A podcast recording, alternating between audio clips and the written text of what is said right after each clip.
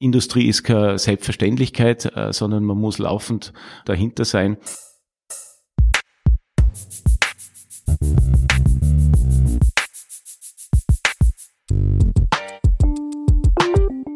Willkommen beim Podcast des österreichischen Industriemagazins. Mein Name ist Matthias Bernhold. Ich darf Sie heute wieder in die Welt der Maschinen, der Automatisierung, der Innovation und der Zukunft der produzierenden Wirtschaft entführen. Für unsere aktuelle Ausgabe hat Chefredakteur Rudolf Leudl mit dem Unternehmer Martin Ohneberg gesprochen. Martin Ohneberg tritt am 18. Juni zur Wahl des Präsidenten der österreichischen Industriellen Vereinigung an, um noch Präsidenten Georg Kapsch zu beerben. Auf einem gemeinsamen Ticket mit ihm die Eigentümerin der Salzburg Aluminium AG Karin Exner-Wörer, Porsche-Chef Karl-Heinz Strauß und der geschäftsführende Gesellschafter von Tirolit Christoph Sorowski. Im Gegensatz zu seinem Vorgänger und einigen seiner Mitbewerber ist der Unternehmer Ohneberg einer breiten Öffentlichkeit außerhalb Vorarlbergs relativ unbekannt. Der 49-jährige gebürtige Bregenzer entstammt keiner industriellen Dynastie. Wie hat er es dennoch geschafft, zum Eigentümer einer Automobilzulieferergruppe mit mehr als 300 Millionen Euro Umsatz zu werden? Wie muss man sich die Kooperation mit dem Investor Michael Theuner vorstellen? Über die Ohneberg zuletzt in die Schlagzeilen geriet. Und welches Angebot hat Ohneberg seitens der Industrie für die protestierenden Klimaschützer parat? Im Gespräch hat uns Ohneberg, der sich seit seinen frühen Zwanzigern in der industriellen Vereinigung engagiert, verraten, was die durchaus fordernde Aufgabe eines IV-Präsidenten für ihn attraktiv macht. Und warum er glaubt, als Kandidat der Jugend, wie er es selbst ausdrückt, der beste Mann für diesen Job zu sein. Ein Hinweis in eigener Sache.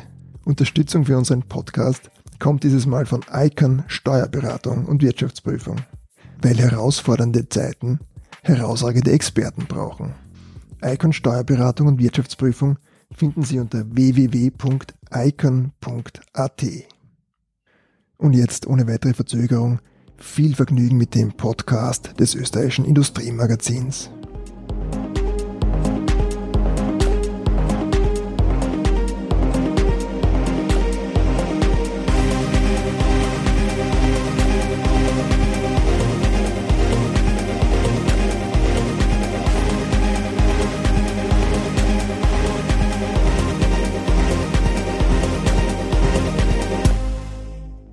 Herr Ohneberg, äh, Sie sind äh, einer von 134 Menschen, die äh, am 18. Juni in geheimer Wahl über die Nachfolge von Georg Kapsch befinden werden.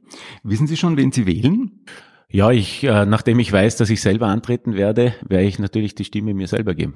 Was macht es für Sie attraktiv, zur Wahl anzutreten? Ja, ich bin äh, überzeugt von der Organisation. Ich habe selber viel profitiert, nämlich meinen ganzen äh, beruflichen Lebensweg äh, profitiert im Sinne, dass ich einfach kennengelernt habe, wie andere agieren, Unternehmer agieren, weil von zu Hause habe ich kein, äh, kein Unternehmen mitbekommen.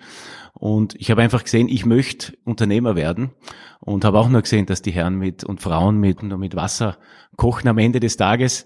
Und, und, und, und dadurch, äh, ja, habe ich sehr, sehr früh mein Ziel definiert. Und insofern habe ich viel profitiert von der industriellen Vereinigung. Dann glaube ich, ist es wichtig, dass man sich auch für den Standort wirtschaftspolitisch engagiert, dass man sich einsetzt. Und auf der anderen Seite ist es auch so ein bisschen, äh, durch das, dass ich profitiert habe, möchte ich auch gern der Organisation, der industriellen Vereinigung was zurückgeben und auch ein wirkliches Signal an die an die Jugend bieten, wenn es mir gelingt, den, äh, den Präsidenten auf Bundesebene zu machen, dass es möglich in, in Österreich durch Fleiß, durch Zielsetzungen, durch Kontinuität auch so ein tolles Amt zu erreichen. Und ich glaube, das wäre eine tolle Message. Warum glauben Sie, in einem Satz, dass Sie der beste Mann für das Amt sind? Ich glaube, dass ich die Industrie verkörpere. Auf der anderen Seite, glaube ich, äh, habe ich über die letzten Jahrzehnte auch viel äh, kennengelernt, wie man Industriepolitik in, als Interessensvertretung betreibt. Ich habe verschiedene Präsidenten und Generalsekretäre erlebt, die letzten 28 Jahre. Äh, und ich glaube, ich habe auch ein sehr gut politisches Gespür und, und, und glaube, kann auch sehr, sehr gut, egal jetzt, jetzt ist äh, mit den Sozialpartnern oder mit den politischen Parteien, egal welcher Couleur. Äh, und ich glaube, das zeichnet mich aus. Das, was wir landläufig Zwölf-Stunden-Tag nennen, ähm, gilt bei vielen in der Industrie als wichtigste standortpolitische Entscheidung der letzten ein, zwei Jahre. Welche der anstehenden Entscheidungen kommt dieselbe Wichtigkeit zu? Na, ich glaube, nachdem wir ja jetzt alle äh, aus unserer Gesundheitskrise kommen, aus, aus, aus Covid-19, glaube ich, und jetzt in der Phase sind des Hochfahrens, äh, ist es jetzt, glaube ich, ganz wichtig, dass die, die Wirtschaft stimuliert wird, sowohl der Konsum als auch die Investitionen. Auf der anderen Seite, glaube ich, wird es ganz wichtig werden, dass wir nicht bedroht werden von äh, Steuern- und Abgabenerhöhungen, sondern genau das Gegenteil passiert. Auf der anderen Seite äh, bekennen wir uns natürlich als Industrie dem Umweltschutz auch. Wir sind, wir sind, äh, wir sind, wir sind die jene, die das Problem lösen können, sozusagen. Wir sind Teil der Lösung und, und da müssen wir offensiv das Thema angehen. Ich glaube, das wird äh, standortpolitisch und europäisch ein ganz ein wichtiges Thema. Und dann glaube ich, was, äh, was generell in der nächsten Zeit wichtig wird, ist äh, auch klar äh, für die Industrie einzutreten. Der Industrie zeigt wieder, dass es der Wirtschaftsfaktor ist. Wir sind, wir sind die Stabilität in der, in der, in der aktuellen Situation. Und ich glaube, das muss man einfach weiter ausbauen. Äh, Industrie ist keine Selbstverständlichkeit, äh, sondern man muss laufend dahinter sein. Und, und auch das Thema Globalisierung, glaube ich, es muss klar für die Industrie ist national oder europäische Markt zu klein. Wir brauchen äh, den globalen Auftritt. Und insofern, das sind, glaube ich, die Themen, die in der nächsten Zeit ganz wichtig werden. Weil Sie das Konjunkturpaket angesprochen haben oder ein Konjunkturpaket, äh, wären Sie Wäre es mit Ihnen machbar, dass das strikt nach klimapolitischen Vorgaben ausgerichtet ist, dass nur der gefördert wird, der auch besonders ökologisch und nachhaltig wirtschaftet? Selbstverständlich kann man klimaneutrale Investitionen oder Investitionen in Digitalisierung auch entsprechend stimulieren, aber es darf nicht sein, dass es, dass es einfach äh, ein, ein Entweder-Oder ist, sondern es muss ein Und sein. Und ich glaube, was wichtig ist für die Industrie, die Zielsetzungen müssen angemessen sein, müssen realistisch sein, die man mit der, mit, mit der, mit der Klimaneutralität verfolgen und auch berechenbar sein. Und, und alles, glaube ich, was für uns berechenbar ist, auf das kann man sich einstellen. Und, und, und, und dafür würde ich eintreten. Selbstverständlich wollen wir den Weg gemeinsam gehen. Wir sind für einen lebenswerten, wettbewerbsorientierten, äh, wettbewerbsfähigen Industriestandort Österreich. Aber es muss einfach angemessen sein. Mhm. Sie haben vorhin gesagt, äh, Sie stehen für eine, als junger Kandidat da. Die Industrie steht einer zunehmend klimabewegten, globalisierungskritischen Jugend gegenüber. Äh, was hat die Industrie der Jugend anzubieten, wenn die auf die Straßen gehen, weil sie sich fürchten, dass die Klimakrise ihre Zukunft behindert? Na, ich glaube, das eine ist, äh, wir sind, wir sind Teil der Lösung. Wir sind, wir sind nicht das Problem, sondern wir sind Teil der Lösung, weil durch Innovation am Ende des Tages auch die gemeinsame Zielsetzung erreicht werden kann, nämlich einen nachhaltigen, ressourcenschonenden Einsatz äh, von unseren Produktionsgütern. Äh, und, und ich glaube, da sind wir Partner für die Jugend. Auf der anderen Seite, glaube ich, ist die Industrie, viele Themen, wo die, die, die, Industrie, äh, die Jugend betrifft, egal ob das jetzt ein leistbares Wohnen ist oder ob das Klimaneutralität sind. Eben, wir sind, wir tun sehr, sehr viel in dem Bereich als Industrie. Es gibt Unternehmen, die stellen, die stellen Wohnraum zur Verfügung. Es gibt Unternehmen, Industrieunternehmen, die, die, die leisten Beitrag für, für, für Mietzuschüsse. Äh, wir beschäftigen uns äh, gerade auch in der Bauindustrie, dass man, dass man ein, dass man einfach verträgliche Grundstoffe einsetzen, dass man an wettbewerbsorientierte und, und natürlich effiziente Bauindustrie haben. Und ich glaube, äh, da sind wir Partner. Wir müssen auf die, auf die Jugend zugehen, wir müssen mit ihnen sprechen, wir müssen in den, in den Diskurs gehen äh, und einfach auch unsere, unsere Aktivitäten äh, offenlegen und zeigen, äh, dass wir das Thema wirklich ernst nehmen. Mhm. Gestern ist die Nominierungsfrist äh, für die für die Präsidentschaft äh, zu Ende gegangen und soweit ich weiß, gibt es keinen weiblichen weiblichen Kandidaten, ist das richtig? Also ob es keinen weiblichen Kandidaten gibt, das weiß ich nicht. Äh, ehrlich gesagt, ich weiß nicht, wie, wie die Nominierung ausgegangen ist. Ich weiß, was ich nominiert habe, sozusagen mit meinem Vizepräsidenten, mit dem den Wahlvorschlag. Und da ist eine Frau dabei. Im Gegensatz zum amtierenden Präsidenten, der ähm, auch schon äh, vor diesem Amt einer relativ breiten Öffentlichkeit bekannt war, sind Sie zumindest in Österreich relativ unbekannt. Wer ist der Unternehmer Martin Ohneberg? Na, der Unternehmer Martin Honeberg, der ist äh, gebürtiger Vorarlberger, der ist äh, 91 zum Studium nach Wien gekommen. Äh, der hat sich seitdem auch in der Industrie sozusagen engagiert, in der industriellen Vereinigung. Wie gesagt, ich habe es jetzt nicht von zu Hause mitbekommen, also ich bin jetzt nicht in der zweiten oder dritten Generation, sondern ich habe das tatsächlich selber aufgebaut. Ich glaube, der Martin Ohneberg ist, ist, ist, ist sehr zielorientiert, ist, ist aus, vom Sport kommend auch bewusst, dass es nicht immer alles nach, äh, nach Plan gehen kann, sondern man kann einfach auch mal auch, äh, man muss Niederlagen einstecken, aber ich glaube, das Wichtige ist, dass man konsequent an dem Ziel arbeitet. Äh, und äh, der Martin Honeberg ist einer, der der gerne auch sein Leben lebt und, und der auch einen Spaß hat. Äh, ganz wichtig, es muss sein, die, die Arbeit muss Spaß machen und einer, der sich für, für, auch für die Allgemeinheit einsetzt und deswegen ja auch die Ambition zu kandidieren. Ja, und der Martin Honeberg hat sicher die letzten Jahre das konsequent auch aufgebaut, seine Industrieaktivitäten. Ich habe 2011 mehrheitlich die Firma Henn in Vorarlberg übernommen. Wir haben damals 25 Mitarbeiter gehabt und, und 19 Millionen Umsatz. Die Gruppe hat jetzt äh, 100 Millionen Umsatz, circa und 300 Mitarbeiterinnen und Mitarbeiter wir sind global unterwegs. Also ich glaube, das ist eine, tolle Story. Äh, mir ist hundertprozentig bewusst, auf der muss man draufbleiben. Das kann auch morgen anders sein. Aber das ist genau das. Ich glaube, man muss mit, mit äh, Erfolgen und Niederlagen umgehen können, wie, wie bereits gesagt. Der Martin Ohneberg ist, sportlich, liebt äh, laufen zu gehen oder Sport zu machen, braucht den Ausgleich. Ja, und ist auch ein Familienmensch, äh, ist verheiratet und, und hat drei Kinder. Und äh, ja, ich glaube, er ist ein angreifbarer äh, möglicher Präsident. Der Martin Ohneberg, den man im Firmenbuch kennenlernen kann, der kooperiert auch mit dem Investor Michael Theuner in verschiedenen Projekten. Unter anderem bei der Alu Flexpack, das ist ein Packaging-Unternehmen für die Lebensmittelindustrie. Wie muss ich mir da die Kooperation vorstellen und gehört Ihnen ein Teil der Aluflexpack? Das ist mir zum Beispiel nicht klar. Also die, äh, wie, gesagt, es stimmt, was Sie gesagt haben, dass ich in einem oder anderen Projekt mit Michael Deuner kooperiere. Und die Aluflexpack war eben eine Akquisition von der Hyperalpriadia damals. Ich, ich habe das im, im, Team verhandelt äh, und, und abgewickelt. Wir waren schlussendlich jene, die den Zuschlag bekommen hat. Wir haben das Unternehmen übernommen mit äh, knapp über zweieinhalb Millionen Euro EBITDA. Wir sind jetzt börsennotiert. Wir sind letztes Jahr an die Börse gegangen in der Schweiz, in Zürich. Wir werden heuer planen ungefähr 36 Millionen Euro EBITDA. Also es ist ja wirklich eine tolle Erfolgsgeschichte. Und ja, ich bin Gesellschafter, ich äh, bin Aktionär mit drei Prozent und bin, bin Verwaltungsratspräsident. Und die Mehrheit äh, ist im Besitz äh, des, der, der Gruppe Michael Deuner. Und ja, er verlässt sich da äh, darauf, auf meine Tätigkeiten. Ich bin selber investiert, somit auch engagiert ich wollte immer schon Unternehmer werden, aber 2009, 2010 äh, habe ich mich entschieden, diesen Weg zu gehen. Und dann habe ich verschiedene Unternehmen angeschaut. Und in der Phase hat mich auch der Michael Deuner gefragt, ob wir dort oder dort kooperieren wollen. Und ich habe gesagt, ja, sehr gern. Ich meine, ich habe ein Ziel, ich möchte mein eigenes Unternehmen. Durch das, dass ich halt das Geld äh, selber verdienen musste. Vorher, war es jetzt auch nicht so, dass, äh, dass äh, unendlich viel vorhanden war. Und darum habe ich einen Partner gebraucht. Und ich habe mit verschiedenen äh, Investoren Investoren auch gesprochen und, und die meisten haben dann gesagt, auch tolle Industrielle, ja, sie wollen die Mehrheit haben und da habe ich gesagt, na, die Mehrheit will ich, weil es, ich möchte meines. Äh, und Michael Deuner war einer, der gesagt hat, na, ich vertraue in dich und ich kann auch gut leben mit der Minderheit. Und bis jetzt ist alles sehr, sehr gut gegangen und ich hoffe, es geht weiter so. Außerdem sind Sie stellvertretender Aufsichtsratsvorsitzender der Verbund AG, Aufsichtsrat beim Vorarlberger Werkstoffhersteller Getzner und Aufsichtsrat bei der Teuner Beteiligung Asta Energy. Was interessiert Sie an den Unternehmen? Was lernen Sie da? Was lernen, was interessiert die Unternehmen daran, dass Sie, dass Sie Aufsichtsrat sind? Das schaut so aus, als ob ich jetzt in ganz vielen da unterschiedlich aktiv bin. Für mich sind immer zwei Dinge entscheidend. Das eine ist, ich glaube, durch meine Erfahrung, die ich gemacht habe, sehr operativ, eigentlich schon ziemlich vieles erlebt, kann ich einiges einbringen.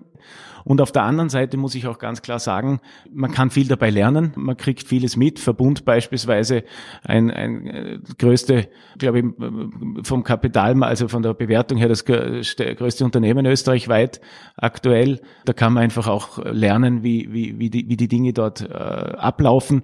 Es ist auch dort spannend, einfach äh, 51 Prozent im, im, im Staatsbesitz sozusagen, auch das Wechselspiel zwischen, zwischen staatlichen Eigentümer und, äh, und, und Unternehmen zu sehen. Auf der anderen Seite, äh, ja, in Vorarlberg das Unternehmen Getzner Werkstoffe, die wiederum in ganz anderen Bereichen unterwegs sind, die ein, ein Standardprodukt haben, die, die, die toll wachsen. Also es ist immer Kombination. Einerseits was einbringen, andererseits was profitieren für sich selbst und für das eigene Geschäft. Was wäre das Gegenstück? Das Gegenstück wäre, ich würde jetzt jedes Jahr, ich weiß nicht, ein paar Wochen einen Kurs besuchen in Harvard oder irgendwas und, und, und, und, und hätte dort die Möglichkeit, Dinge zu lernen. Oder ich lerne es in der Praxis und da ist mir die Praxis lieber. Sie haben beim Wirtschaftsforum Vorarlberg, äh, im November war das, glaube ich, gesagt, ohne die Bereitschaft, sich was zu trauen, gibt es keinen Fortschritt, keine Innovation. Was waren die größten Risiken in Ihrem Leben, die Sie eingegangen sind? Ja, ich bin immer wieder Risiko eingegangen. Also mein erstes Investment war die Dorotheum-Akquisition, die ich ja mit, mit Freunden abwickeln konnte. Da habe ich das erste Mal äh, 350.000 Euro, da war ich 29, mein erster Kredit über 350.000 Euro, wo ich privat gehaftet habe. Das war für mich schon ein ordentlicher, ein ordentlicher Schritt. Der Vorteil war, dass ich zu dem Zeitpunkt im Endeffekt auch nichts zu verlieren hatte. Und wie gesagt, ich komme vom Sport, ich sehe das immer sportlich. Wenn es nicht gelungen wäre, dann hätte ich halt, keine Ahnung, ich bin staatlich geprüfter Tennislehrer, hätte ich was anders machen müssen. Also das war sicherlich äh, das erste große Risiko.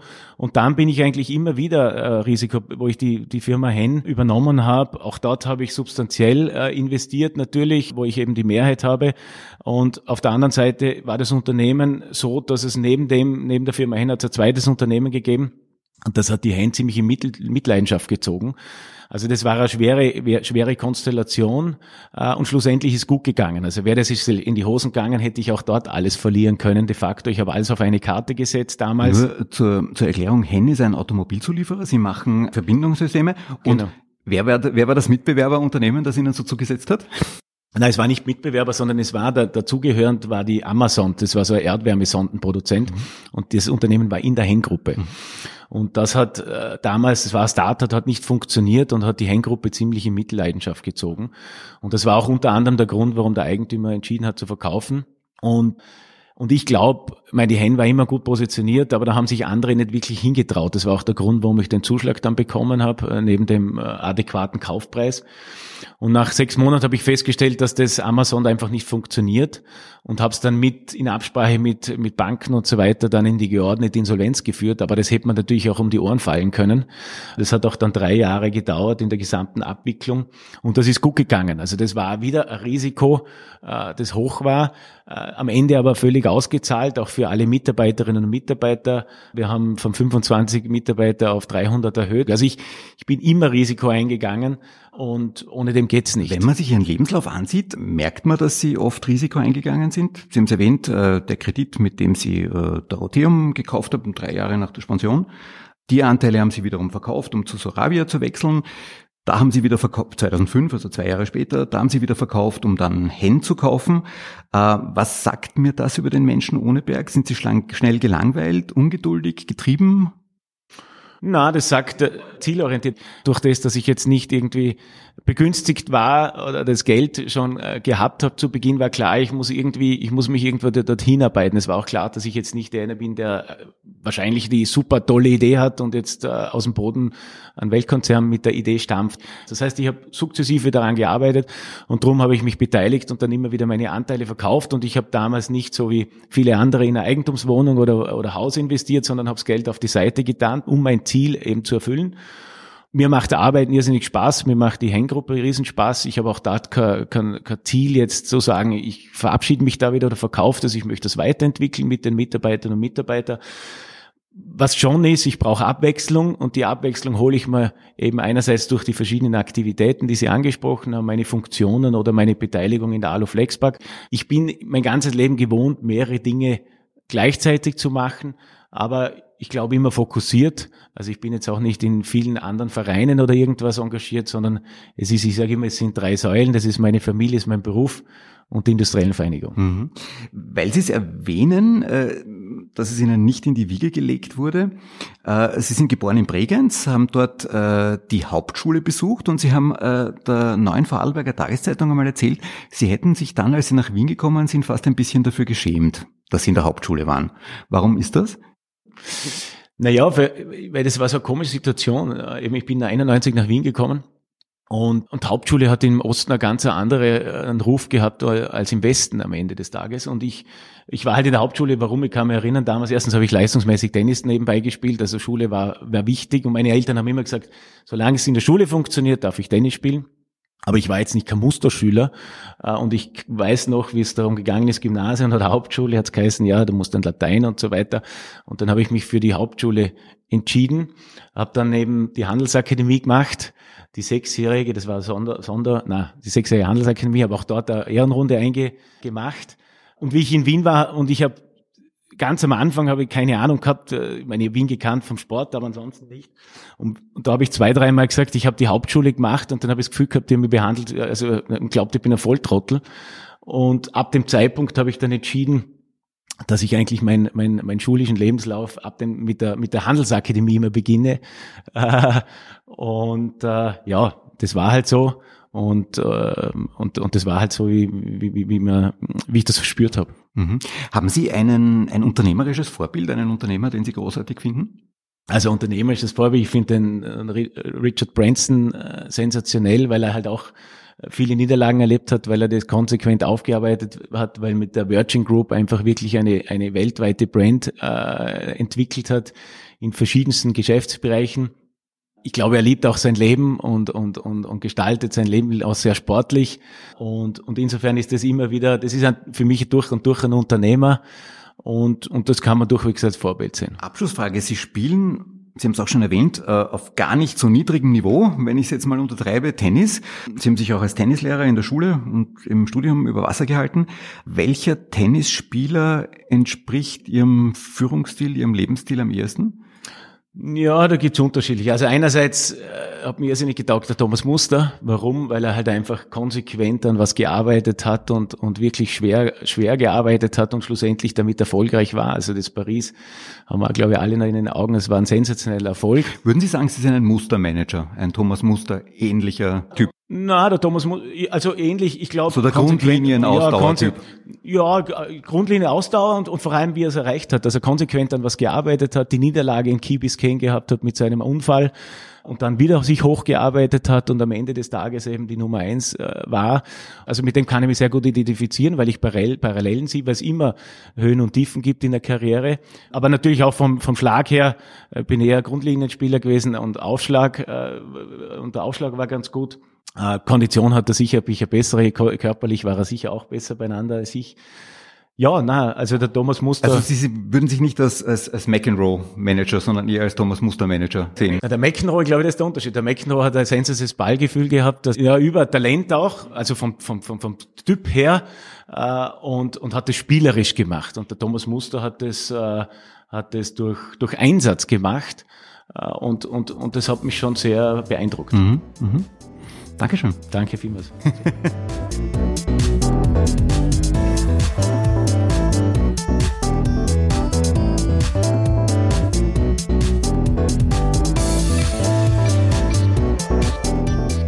Das war der Podcast des österreichischen Industriemagazins. Vielen Dank fürs Zuhören. Produziert wird unsere Sendung von Matthias Bernhold, Michaela Holly und Rudolf Leudl. Zu finden sind wir auf den gängigen Podcast-Plattformen wir freuen uns über eine Online-Bewertung dort und oder über Feedback. Bitte an podcast.industriemagazin.at.